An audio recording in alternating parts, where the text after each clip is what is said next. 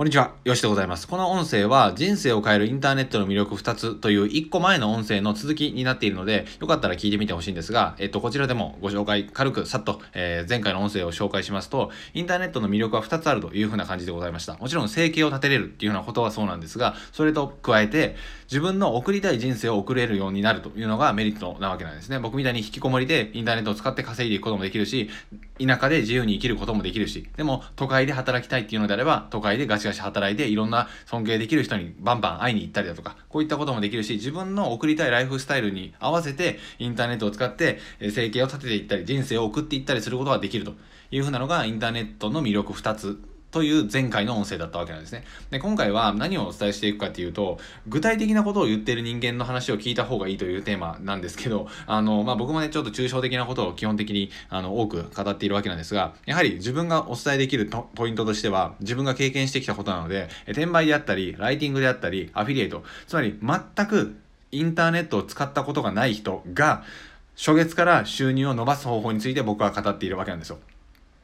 全く収入がなかった状態。僕がそれずっと経験してきたことなので。でもね、こういったのを喋ってる人ってあんまり実際いなくて、ブログとかもそうなんですけど、ブログになってくると、基本的に半年ぐらい、あの、かかっちゃうんですよね。これはまあ、あの、みんな知ってると思うんですが、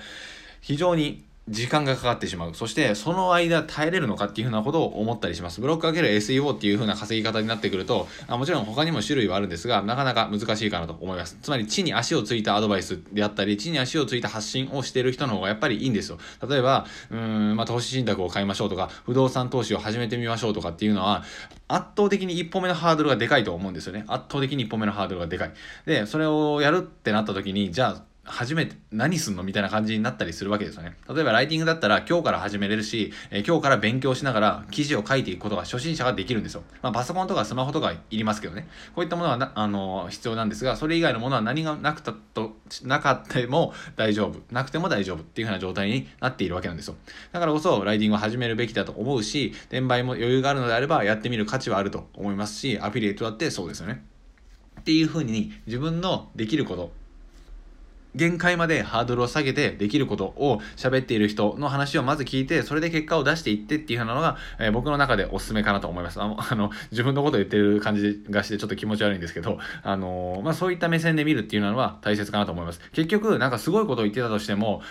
できるかどうかっていうのはまた別なんですよ。で僕はとあるあの超有名人の、まあ、名前は出さないですけどオンラインサロンに入っていたんですが基本的にねそれをじゃあ聞いたところでみんなの人生があの今日から変わったかって言われたらもちろんねその考え方とかね素晴らしいものがあるしそれであの行動して人生を変えていくってことは可能になると思うんですがやっぱねあのー多くの人がやっぱ行動できないんですよね。それはなぜかというと、抽象的なことを言われすぎると、結局じゃあ今日のレベルまで落とし込んで考えた時に、具体的にじゃあ何したらいいのかっていうような感じのことになっちゃうわけなんですよね。だからこそ、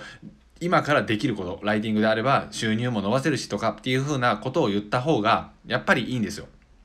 その人のためにもなるし、その人がじゃあ行動して、えー、まあ結局結果を出すわけなので、結果を出してくれたら、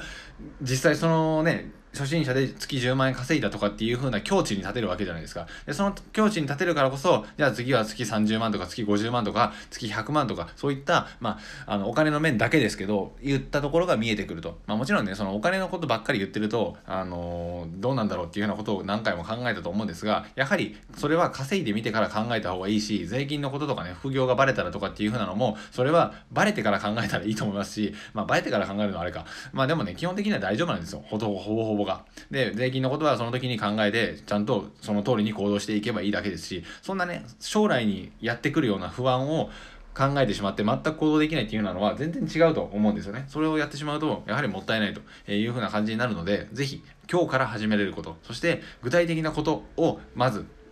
いいから1個だけでもいいので、とにかくそのところにフォーカスしてやってみるっていう風なのが、えー、まあ、次回なんですけど、僕も今自分に言い聞かせているようなことでございます。結局ね、その、まあ、自己啓発本とかよく言われたりするんですけど、それを読んで、じゃあどうなったのかっていうようなことを考えてみてほしいんですよ。えー、今やってることが結果どうなってるのか、今頑張ってることが結果何に結びついてるのかっていうふうなことを、まあ、時間がね、有限なので、この辺りを考えて生きるっていうふうなのは大切かなと思います。ま、コスパを求める必要はないと思いますが、やっぱり今自分がやってることがちゃんと実を結ぶのかどうかっていうふうなことを都度確認しながら進んでいった方がいいかなと思ったので、より具体的なことをまずちゃんとこなしていって、結果を出してその境地に立って考えていくっていうふうなのが大切かなと思った次第でございました。はい、これは全て次回ですので、えー、僕も自分に言い聞かすと自分記録という感じでこのヒマラヤ音声をとっていますのであのご理解いただければなと思います。結局はねあのこんな偉そうなことを言っているわけなんですが自分がねちゃんとしろよっていうふうなことを、えー、言いたいわけなんですよね。でもそれを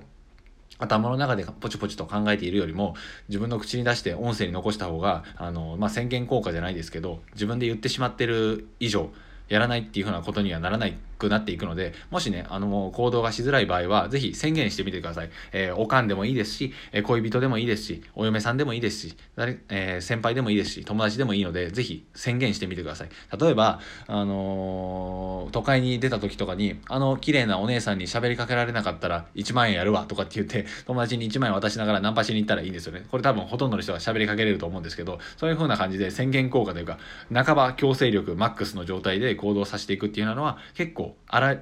治療っていう荒療治かもしれないですけど、おすすめかなと思ったりする次第でございます。これも 全て自分に向けた音声なので、よろしくお願いします。というふうな感じで、また次回の放送でお会いしましょう。さよなら。